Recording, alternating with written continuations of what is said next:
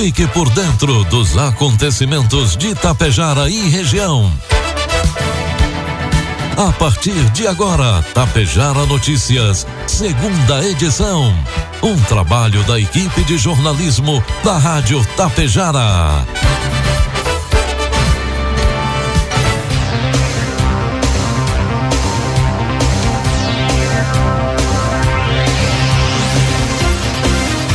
Agora são 12 horas com 33 minutos e meio, 17 graus de temperatura. Boa tarde. Está no ar aqui pela Tapejara FM, a segunda edição do Tapejara Notícias, nesta quinta-feira, 24 de agosto de 2023.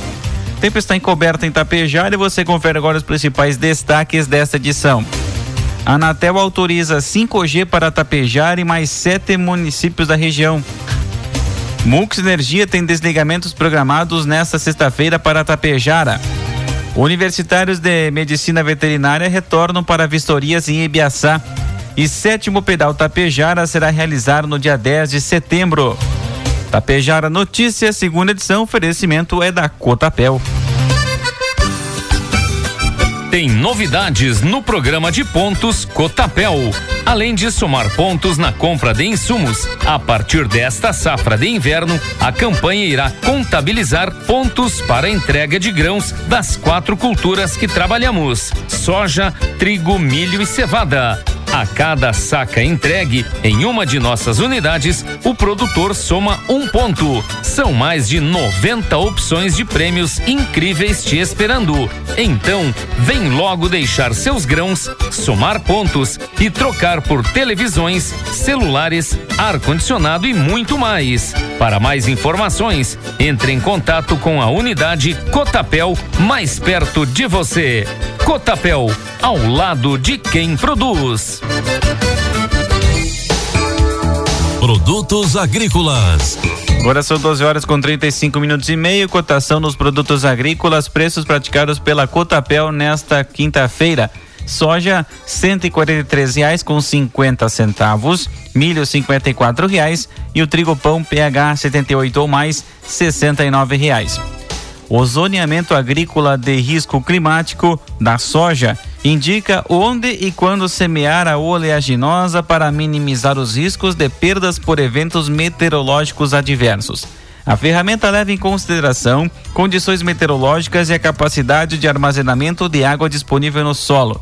Porém, a Embrapa desenvolveu uma proposta inovadora que pretende considerar também o manejo do solo na avaliação do risco climático.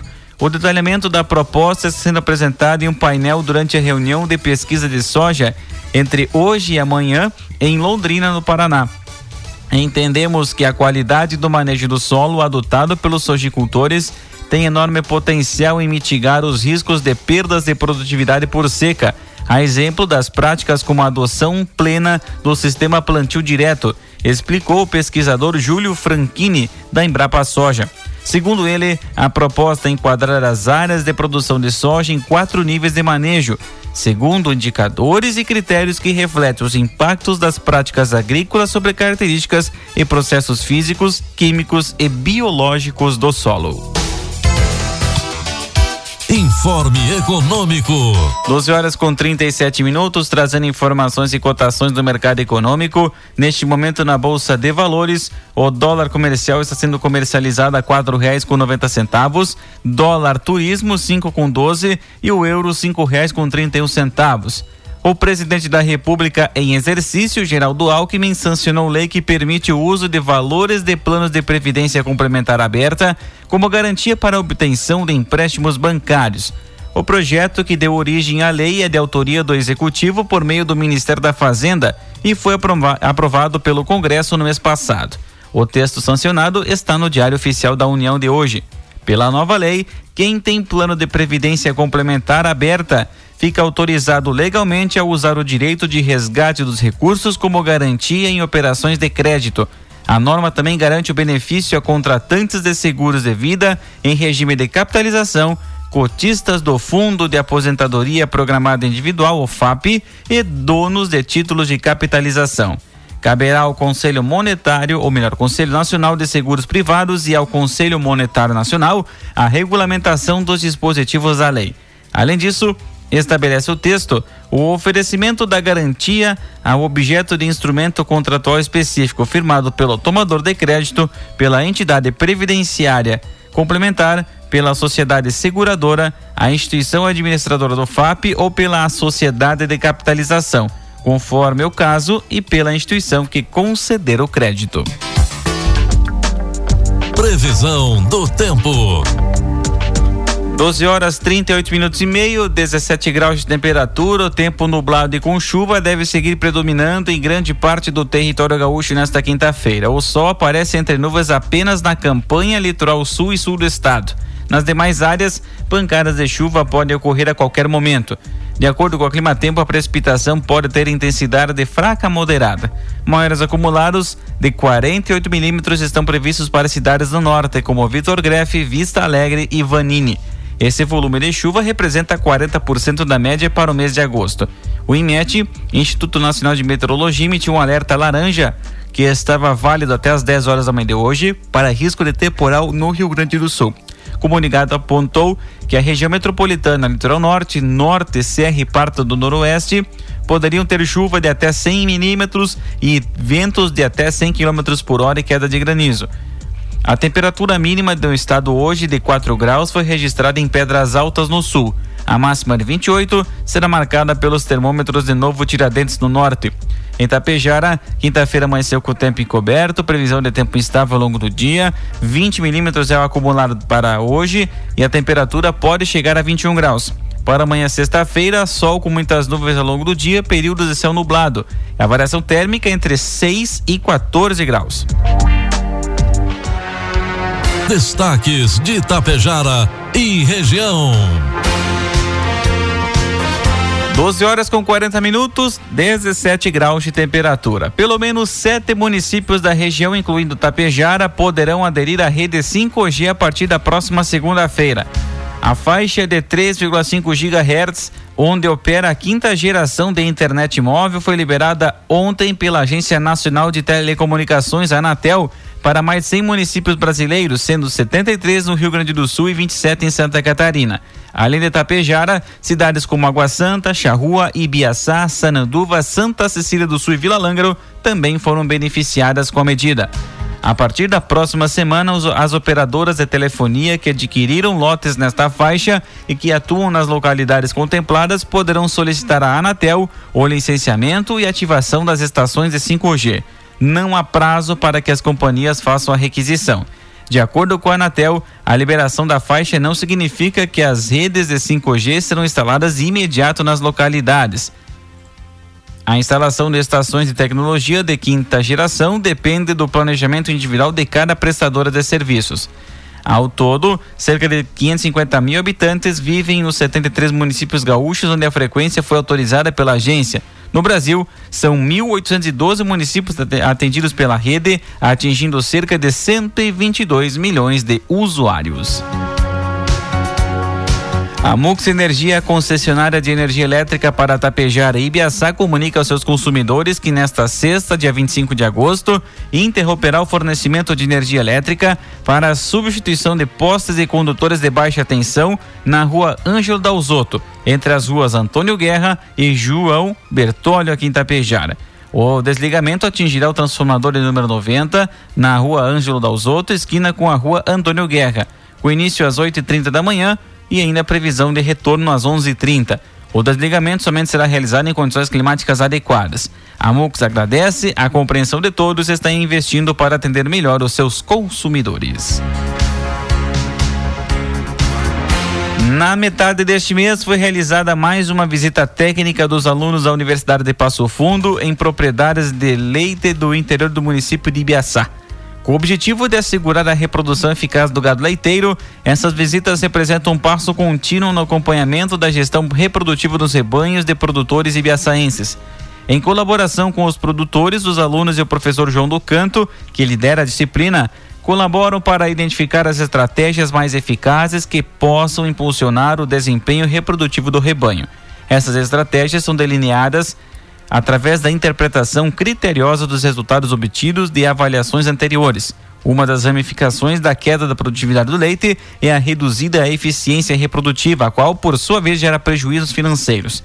Esse declínio no desempenho financeiro da exploração leiteira pode até levar muitos produtores a desistirem da atividade e impactar diretamente a sucessão familiar. Para o professor Canto, a visibilidade econômica é crucial para manter os produtores engajados. Esse crescimento não apenas gera lucros, mas também incentiva melhorias contínuas na atividade. De acordo com ele, a cada ano, entre 10 a 20% dos produtores eleitos abandonam a atividade, o que se configura como um problema social significativo. De acordo com a secretária da Agricultura de Ibiaçá, Andriele Balancin, as visitas de avaliação e acompanhamento realizadas pelos alunos do curso de Medicina Veterinária representam uma colaboração entre o governo municipal e a UPF, por meio da coordenação do curso da Medicina Veterinária. Elas desempenham um papel crucial em promover o entendimento e a aplicação prática das estratégias de manejo reprodutivo, o que garantem sustentabilidade da produção de leite na região. 12 com 44, 17 graus a temperatura. A Associação Ciclismo Tapejara realizará no dia 10 de setembro mais uma edição do Pedal Tapejara. O evento, que chega à sua sétima edição, será realizado no Parque Municipal Ângelo Eugênio da Meto. Já estão confirmados 42 municípios gaúchos e também de Santa Catarina, com a expectativa de mais de 600 ciclistas.